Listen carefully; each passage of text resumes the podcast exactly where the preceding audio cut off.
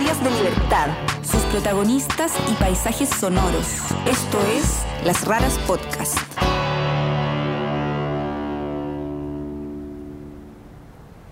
Do you think that journalism and activism are like cousins in a way? Yeah, I think they're cousins. Yeah, Yeah. I think that's a good way to put it. Yeah, Yeah. yeah. So when you're working on an investigation, do you think in the impact or the I don't know the effects that it's going to have? Yeah, you want to you want to make change. You want to have an impact. You want this you want the system to change based on your work. Yeah, sure. El periodista norteamericano Michael Resendes hizo públicos los documentos que revelaron cómo la Iglesia Católica encubría a los curas pederastas. Fue en 2002, en una investigación que realizó junto a sus compañeros del equipo Spotlight, del diario The Boston Globe. Eso llevó a que este tipo de escándalos se empezaran a destapar en todo el mundo, incluido Chile. Resendes ganó un Pulitzer por ese trabajo y se convirtió en un respetado, pero aún bastante anónimo periodista. Eso cambió este año, cuando el film que muestra ese trabajo y que se titula Spotlight And the Oscar goes to ganó el Oscar a la mejor película Spotlight. y Resende se convirtió en una estrella. Tanto que incluso Barack Obama lo mencionó durante el discurso que dio en su última cena con los corresponsales en la Casa Blanca. I also would like to acknowledge some of the award winning reporters that we have with us here tonight Uh, Sasha Pfeiffer, Mike uh, Resendez. Please give them a big round of applause.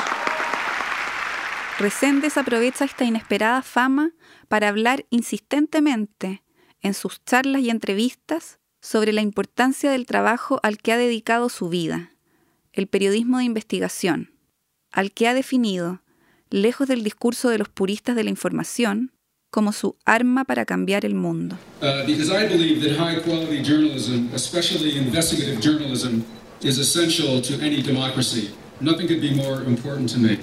Sobre su propia historia, hasta ahora, no había contado nada. Paseando por las ruidosas calles de Santiago y el Parque Quinta Normal, por primera vez la comparte con nosotros. Esto es Las Raras, Historias de Libertad. Para preparar su papel interpretando a Michael Resendes en la película Spotlight, We gotta nail these scumbags. We gotta show people that nobody can get away with this. Not a priest or a cardinal or a freaking pope. el actor Mark Ruffalo pasó mucho tiempo con el periodista, tratando de conocerlo y de entenderlo realmente. Lo observó en su trabajo, lo acompañó en su casa, le hizo preguntas a sus amigos, se metió en todas sus cosas, hasta que un día, a modo de conclusión, le dijo, Tú vives como un monje. Reséndez se sorprendió. I don't know. It made me feel uh, just strange, I guess, or something.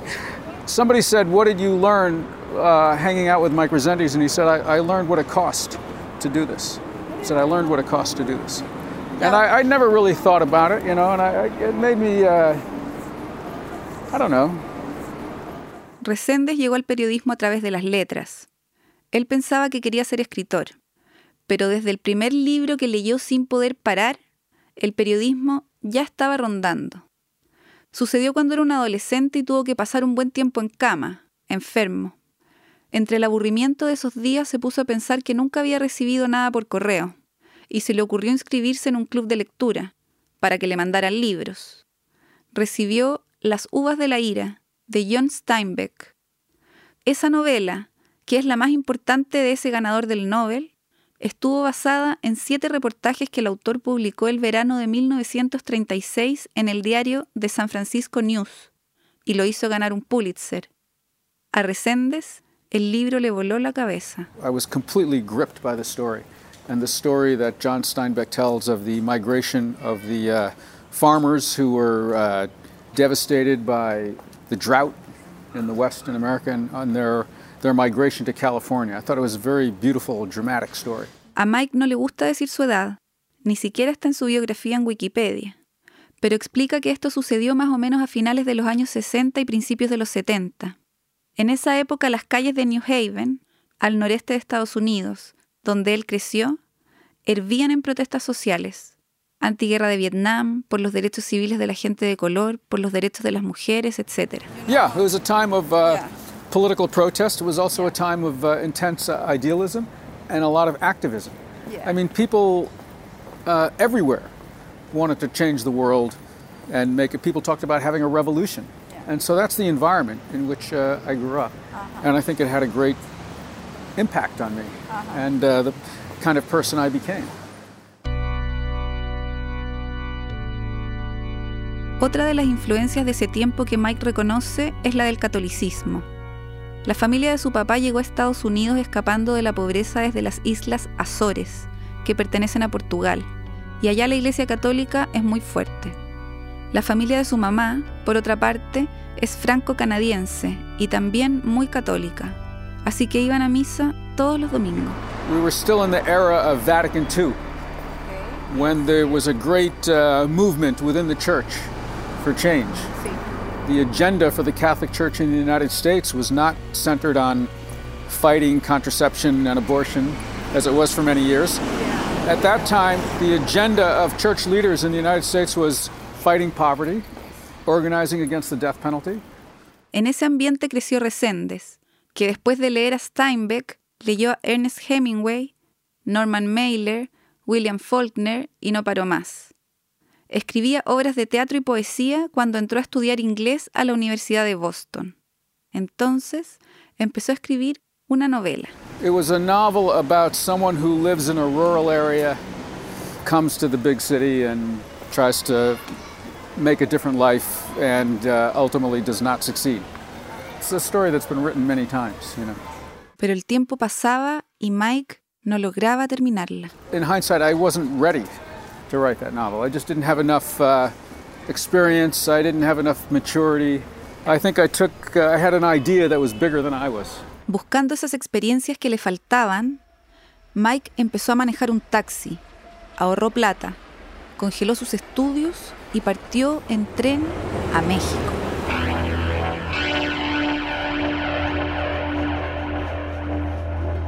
Su objetivo era ir a aprender español al centro de estudios que el cura anarquista austríaco Iván Illich tenía entonces en Cuernavaca. So I went to Cuernavaca. I took Spanish classes there. It was great. I met a lot of uh, good people there. So I met a guy there from uh, Germany. Okay. A guy who'd been in the German Navy, and he sort of had the same. Know. He had the same sort of idea that I did. He just wanted to go to Mexico and have an adventure, you know. Okay. So his, he had this notion that he wanted to walk across Mexico. So we, um, one day we just started walking across Mexico. to, uh, Literally? yeah, literally. And eventually we, uh, we didn't walk all the way, but we jumped a train and, and uh, we went to uh, uh, Veracruz, Yes. Palenque, and we went to uh, San Cristobal de las Casas, and we hiked all over uh, southern Mexico. We did this until I ran out of money, and then and then and some. It was when I was in Mexico that I decided that uh, maybe uh, journalism would be a good thing to do.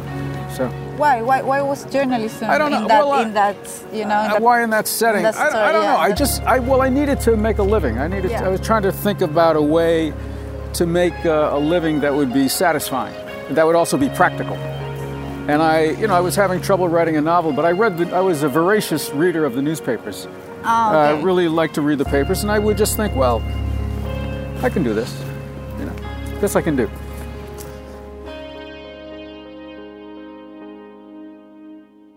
Cuando volvió a Boston a terminar la universidad, Mike tomó dos ramos de periodismo, escritura para revistas e introducción al reporteo y la escritura periodística. Fue en este último que le encargaron ofrecerse de voluntario en algún medio y publicar una noticia. Él se acercó al East Boston Community News, un diario chico de un barrio pobre de Boston en el que el único que recibía un sueldo era el editor.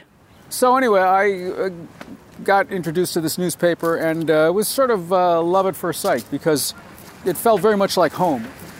These people were more political activists than they were Yeah. uh, Journalist. journalists. The editor was a journalist, a true journalist. Uh-huh. Yes. He was he taught me how to write a news story. Estuvo dos años como voluntario ahí y desde el principio se tomó su trabajo muy en serio. Por ejemplo, hizo una serie de reportajes que revelaron las maniobras matonescas de un grupo de la Iglesia de la Cientología que se había instalado en el barrio, quienes incluso lo amenazaron para que dejara de investigarlos.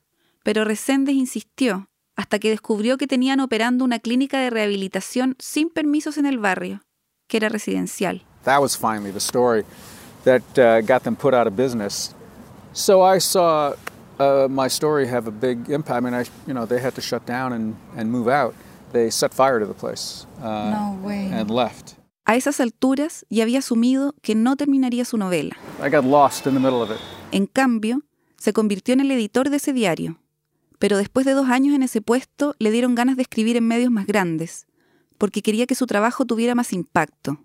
Así que se convirtió en un periodista independiente y publicó en todos los medios que pudo. The Boston Globe, The Boston Herald y The Boston Phoenix, donde trabajó junto a Susan Orlean, la autora del libro El ladrón de orquídeas. We worked for different parts of the paper. I was covering politics, and she was working for the uh, what we call the lifestyle section. So was it a really good team of people? It was great. I mean, we didn't know how good it was. We didn't know how talented we were. But eventually, everyone who was working at that paper went on to do something important uh, in journalism. Pero a Mike le urgía trabajar en un medio aún más influyente. Así que un amigo lo ayudó a conseguir un trabajo en el diario San José Mercury News y se fue a California. Pero le cargó el lugar y echaba de menos a sus amigos y a su novia. Duró dos años y volvió a Boston a trabajar independiente de nuevo.